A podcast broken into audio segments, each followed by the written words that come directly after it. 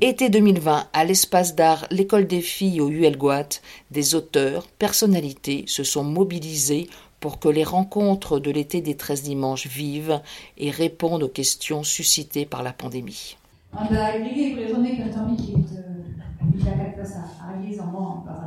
Françoise de Spélédaran, da Gojal, du Arben d'Azona Brezonné, en Mans. Euh, a boezedit kregi embrezonné, évidemment clé, à rieze, à zouret, kemin, et derrière leur prière, n'est qu'elle n'aimait, et maison Donc, euh, j'ai fait bien exprès de commencer en breton vous l'avez tous remarqué. Euh, je disais que euh, Françoise, tu m'as invité à, venir parler euh, de Guimond ici aujourd'hui. Et je voulais commencer en breton pour mettre très clairement entre nous que la langue bretonne est une langue qui sert à tout, qui sert aussi à conduire une réflexion par exemple, à créer tout ça. Et que c'est pas une langue, comme on entend souvent, qui ne sert que à garder les vaches. Je sais que on, va parler d'enseignement agricole, mais c'est une façon de, parler péjorativement d'une langue, de dire ça ne sert qu'à garder les vaches. Donc euh, c'est pour ça que je voulais commencer en breton. Donc, euh, euh, l'idée en fait c'est d'expliquer ce que c'est du monde parce qu'en fait ben, aujourd'hui tout, plein de gens connaissent quelqu'un qui a à Divan ou quelqu'un dont les enfants sont à Divan, etc. Je, vais reposer le cadre de ce que c'est que Divan. Donc je vais vous expliquer ce que c'est que Divan, un peu comme on le fait quand on tient nos journées portes ouvertes.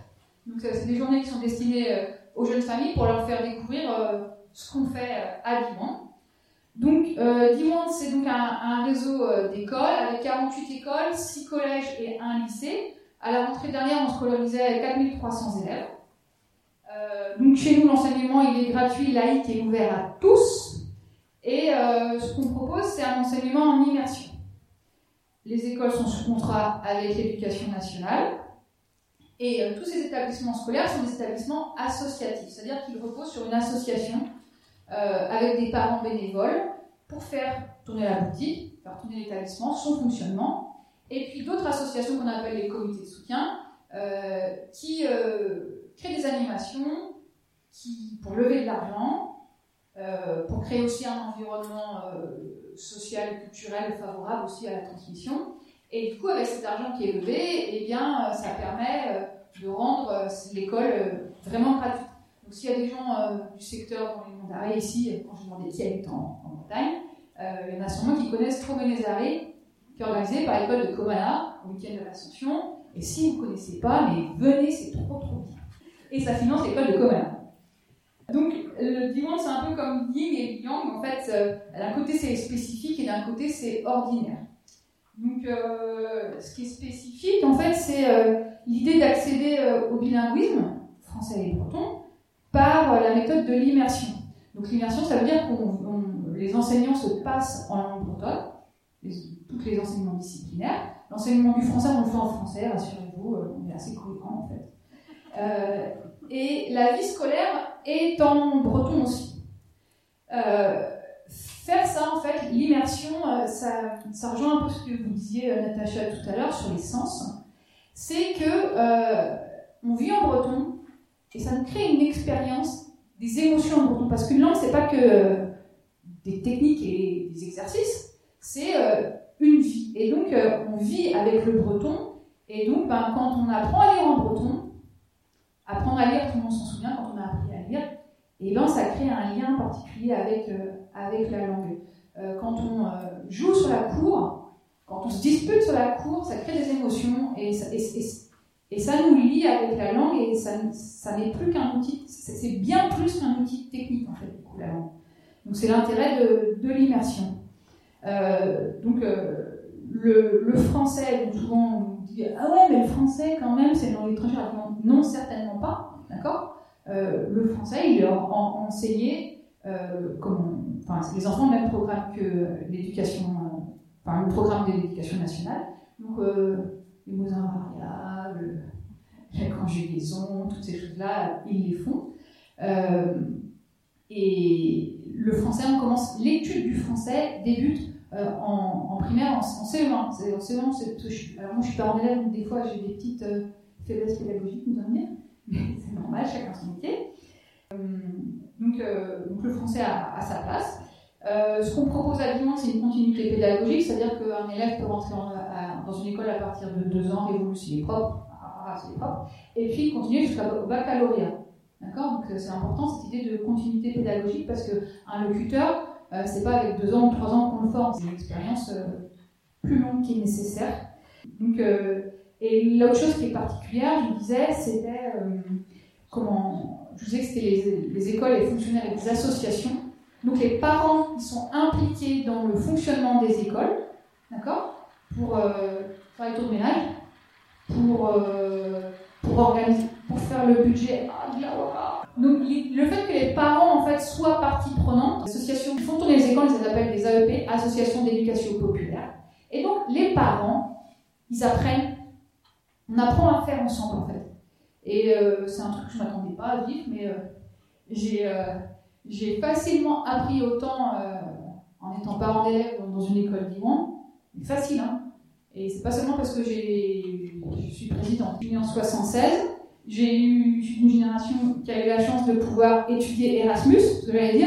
J'ai appris facilement autant que dans mes études supérieures.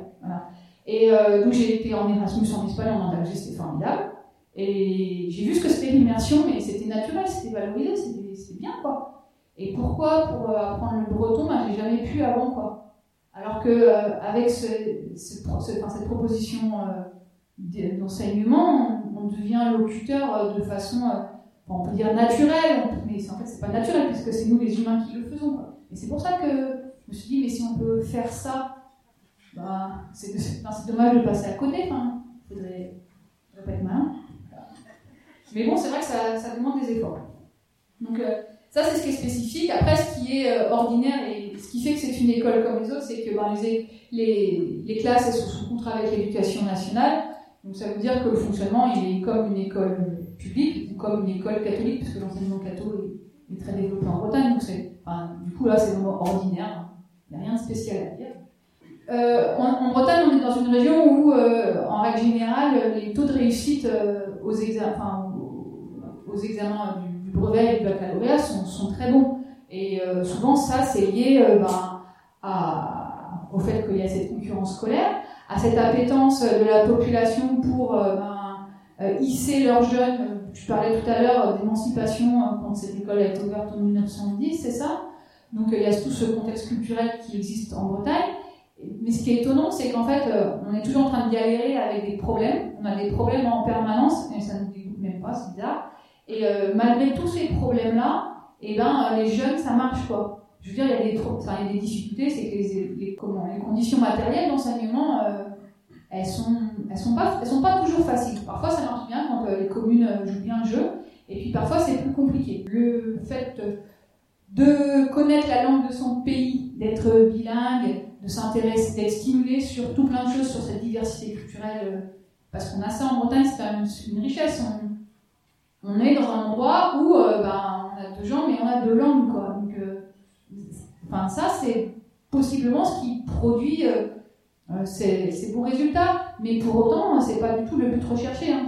Ce qu'on cherche, c'est euh, former les élèves, vont à l'école.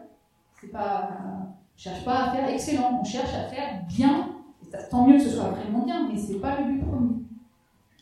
Voilà ce qui est, ce qui est comme les autres, c'est les enseignants, ils sont formés comme, comme les autres enseignants, ils passent le même concours.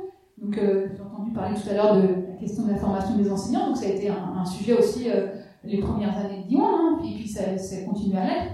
On a un centre de formation des enseignants qui est à, qui à Quimper qui s'appelle Kellen et qui a des excellents résultats tous les ans au concours d'enseignants, euh, au, concours, au bilingue.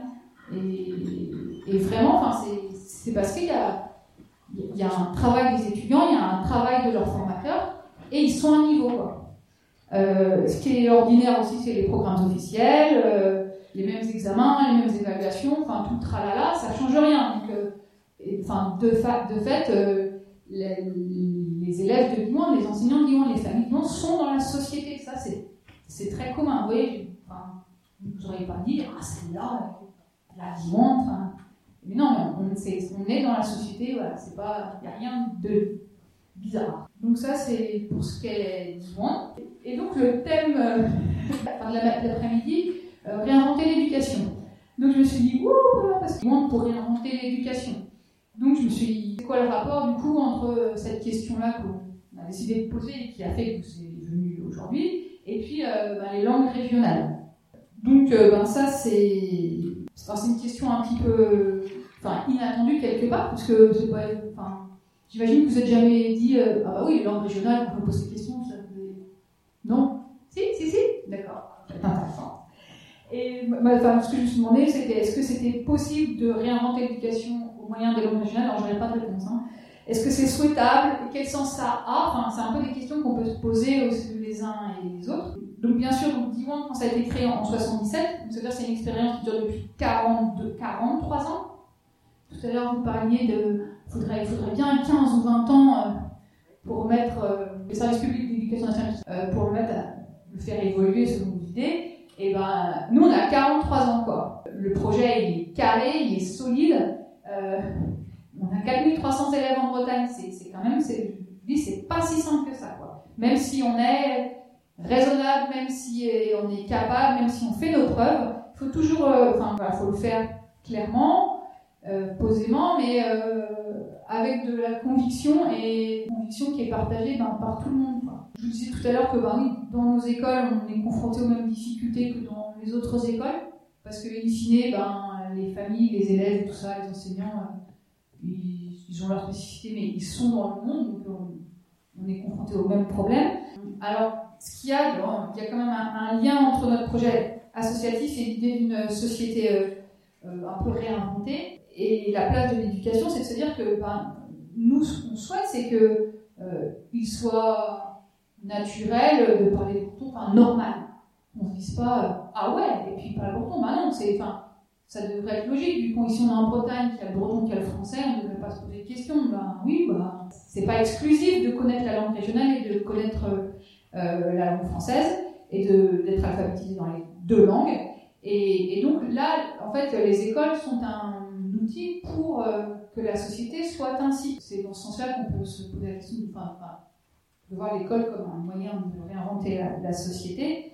Donc, euh, ces, questions-là, elles sont posées depuis le début, euh, quand Limon a été créé par les gens qui étaient des jeunes adultes au moment où je m'agissais. Et donc, il y a un texte qui s'appelle La charte de Dimond que vous pouvez consulter sur notre site internet, c'est Dimond 30 BZH, euh, la charte de Dimond qui pose les principes en fait de l'enseignement à, à Et, euh, et, avec cette idée de réinventer la société, Dimond euh, réclame, un, les mots c'est un service public d'enseignement démocratique et rénové. C'est les mots qui ont été utilisés à l'époque, mais quelque part, c'est pas. Enfin, des fois, il y en a, j'entends des personnes qui disent que c'est daté, mais en fait, ben, la démocratie, oui, c'est daté, ça, me semble que ça depuis l'Antiquité qu'on en parle au moins, du moment qu'on l'écrit, peut-être qu'on en parlait avant, mais c'est pas écrit. Et, euh, et rénové, ben, c'est parce que justement, on, porte une critique euh, de l'enseignement tel qu'il est nécessairement monolingue. Ça, ça c'est la vraie critique qu'on porte. Pourquoi? Que en français Alors que euh, un citoyen émancipé, ben, s'il y a deux langues dans son pays, il n'y a pas de sens de le priver d'une de ces langues. Donc voilà, il y a, aussi euh, dans, les valeurs de Diwan euh, la question de diversité culturelle, des droits humains, euh, d'autonomie de pensée, liberté de pensée, enfin toutes ces choses qui sont terriblement banales et en fait terriblement importantes aussi. Comment dans les choses auxquelles on aspire aussi, il y a l'égalité des langues. Donc ça va peut-être faire réagir. Mais en fait, pour avoir la liberté de pouvoir parler une autre langue que la langue officielle de notre pays. En fait, il faut qu'elle soit à un niveau égal dans la vie quotidienne, dans son statut. Dans... Si on si n'a pas le droit de lire en breton, mais qu'on peut juste garder les vaches en breton, enfin, elle est où la liberté? Donc euh, c'est ça cette idée, c'est que l'égalité là, elle, est la condition de la liberté de pouvoir dire si moi j'ai pas envie de parler breton, ok, mais j'ai pu l'avoir, j'ai pu avoir l'ouverture, la, possibilité de faire ça. Donc euh, c'est vraiment euh, l'égalité qui permet de donner à la, la langue la liberté de pouvoir communiquer, penser, créer, enseigner, transmettre. Et puis, euh, on va pas se voiler la face, aujourd'hui on est en 2020, la langue bretonne est devenue une langue minoritaire dans la population. enfin dans, dans, la, dans la région Bretagne, voilà, et, minoritaire. Et ça, ça complexifie la question. Mais ce qui est tuant, c'est quand, c'est quand ce qu'on porte qui est vraiment quelque chose d'émancipateur, d'ouverture d'esprit, et on le voit dans les faits. Hein. Les élèves, il y a une étude maintenant, commence à dater de 2013 de l'Office public de la langue bretonne, qui montre que eh bien, les élèves qui sont passés dans le cursus Diwan, euh, ils vont plus euh, à l'étranger pour euh, dans leurs premières années, parce qu'ils sont encore jeunes, mais ils sont plus nombreux à partir étudier ou travailler à l'étranger. Donc c'est bien que c'est une ouverture culturelle et éducative. Donc voilà. donc la, question minoritaire complexifie la chose parce que parce qu'en France, vous le savez bien, les minorités n'existent pas. ça, crée des choses, ça nous amène des fois en absurdie. Euh, et puis euh, ça peut aussi euh, ça peut aussi vriller les débats. Alors que comment être locuteur à la fois d'une langue minoritaire et d'une langue majoritaire, ben, c'est plutôt c'est plutôt quelque chose qui est stimulant, enrichissant et puis qui permet de voir le monde avec plusieurs lunettes. Ça, c'est la situation telle qu'elle est. Donc voilà, donc je me suis dit, quand même chercher une petite conclusion un peu plus réjouissante. Euh, mais qui correspond aussi à la réalité, c'est que ce qui compte quand même au bout du compte quand on parle d'une langue, d'une culture, c'est sa transmission. Et donc, euh, les, les écoles vivantes, mais aussi l'enseignement euh, bilingue public ou catholique, hein, y participent. Donc, donc là, l'école y participe à, la transmission, mais c'est pas forcément tous les outils. Ce qui compte, c'est de parler breton, d'être à l'aise en breton, d'avoir une société qui, qui rend ça facile, que si moi je suis pas Maintenant, je suis devenue locutrice, j'ai appris quand j'avais 25 ans. Mais si euh, quelqu'un n'est pas locuteur, mais qui met à l'aise la personne qui puisse s'exprimer, c'est pour ça tout à l'heure, ça, ça, rigolait quand j'ai commencé en breton ça. J'aurais pu être mal à l'aise si j'avais été jeune. Au début, quand j'étais jeune locutrice, euh, j'étais mal à l'aise quand on, quand on ricanait. Mais ce qui compte, c'est de les utiliser, nos, nos, langues, nos capacités culturelles tout ça. Donc euh, voilà, ce qui compte, c'est la transmission. Comme on présente, la web, parlons breton. Ah, et les langues aussi, les autres langues aussi, bien sûr.